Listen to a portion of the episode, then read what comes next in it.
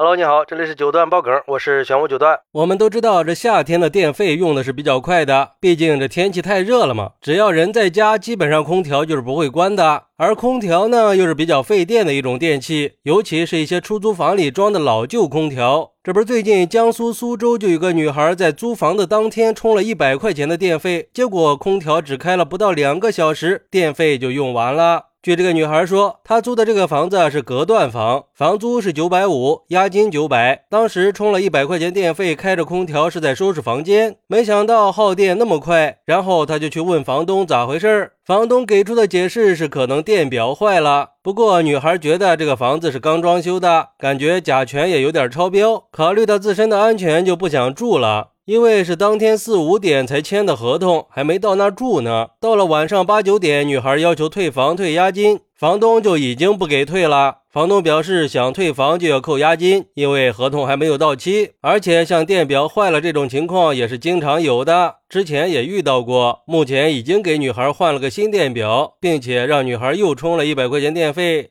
嚯，这也确实够无语的呀！两个小时就得一百块钱，那这一个月住下来，光电费就得上万吧？而对于这个事儿，有网友就说了：苏州有好多二房东租隔断房，确实得管管了。我刚来苏州的时候也被坑过，但是也没那么高的电费呀。这赚钱无底线，心都黑了呀！我觉得呀，要是不给退就报警，不能惯着这种房东，因为这种电费一般都是交到房东手里的。电表有没有问题，那也是房东说了算。租房子可不比自己的房子，那水电气儿都是房东重新分配的。既然他的电表能高速吸电，理论上也可以低速的吸电。偷偷把电表调快一些，租客也发现不了。这次翻车应该是调的时候多了个零吧？不得不说，这个房东的这种逆天操作也是没谁了。还有网友说，这个房东也太牛了吧，直接用电表去偷租客的电，五级能耗的空调都没这么狠吧？现在很多房东的心啊都很黑，供电局收电费五六毛，房东收你一块五，就这还不算啥。如果电表、水表动了手脚，你用标准一度电，他能给你算两度。这样一算，房东就等于收了你一度电三块钱，含泪赚了两块呀！我以前租亲戚的房子，两室一厅，两个人住，还有空调、冰箱、电脑、风扇、电饭煲之类的，水电费一个月也就一百左右。后来一个人去外边租房子住，啥电器都没有，水电费还得一百多，那空调巨费电呀，都不敢开。这些没良心的房东啊，真的是想尽了一切办法去欺骗租客，所以好多租客都被逼得没办法，只有恶意的去搞坏房子的一些设备。不过也有网友说，人在屋檐下不得不低头啊。像这种扯皮的经济纠纷，就是报警也只能去调解，根本就没有处置权。调解不成就只能去法院起诉，起诉呢又是个漫长的过程。打工的人可耗不起那个时间和精力啊。这些房东就是吃准了这一点，才会有恃无恐的。忍忍算了吧。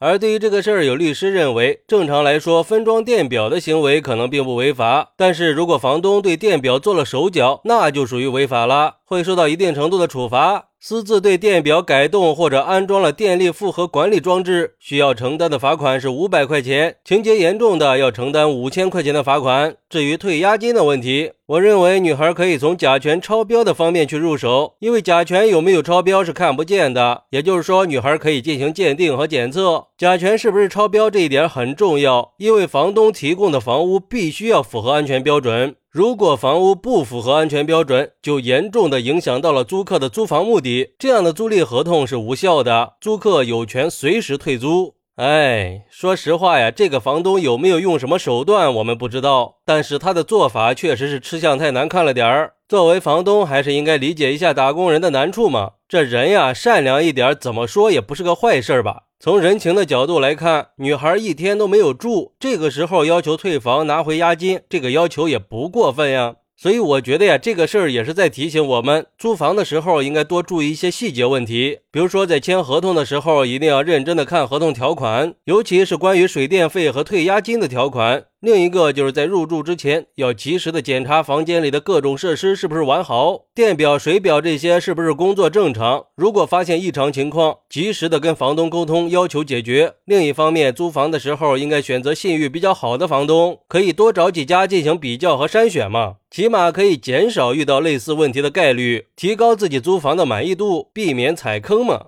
好，那你租房的时候有没有遇到过黑心的房东呢？快来评论区分享一下吧！我在评论区等你。喜欢我的朋友可以点个订阅、加个关注、送个月票，也欢迎点赞、收藏和评论。我们下期再见，拜拜。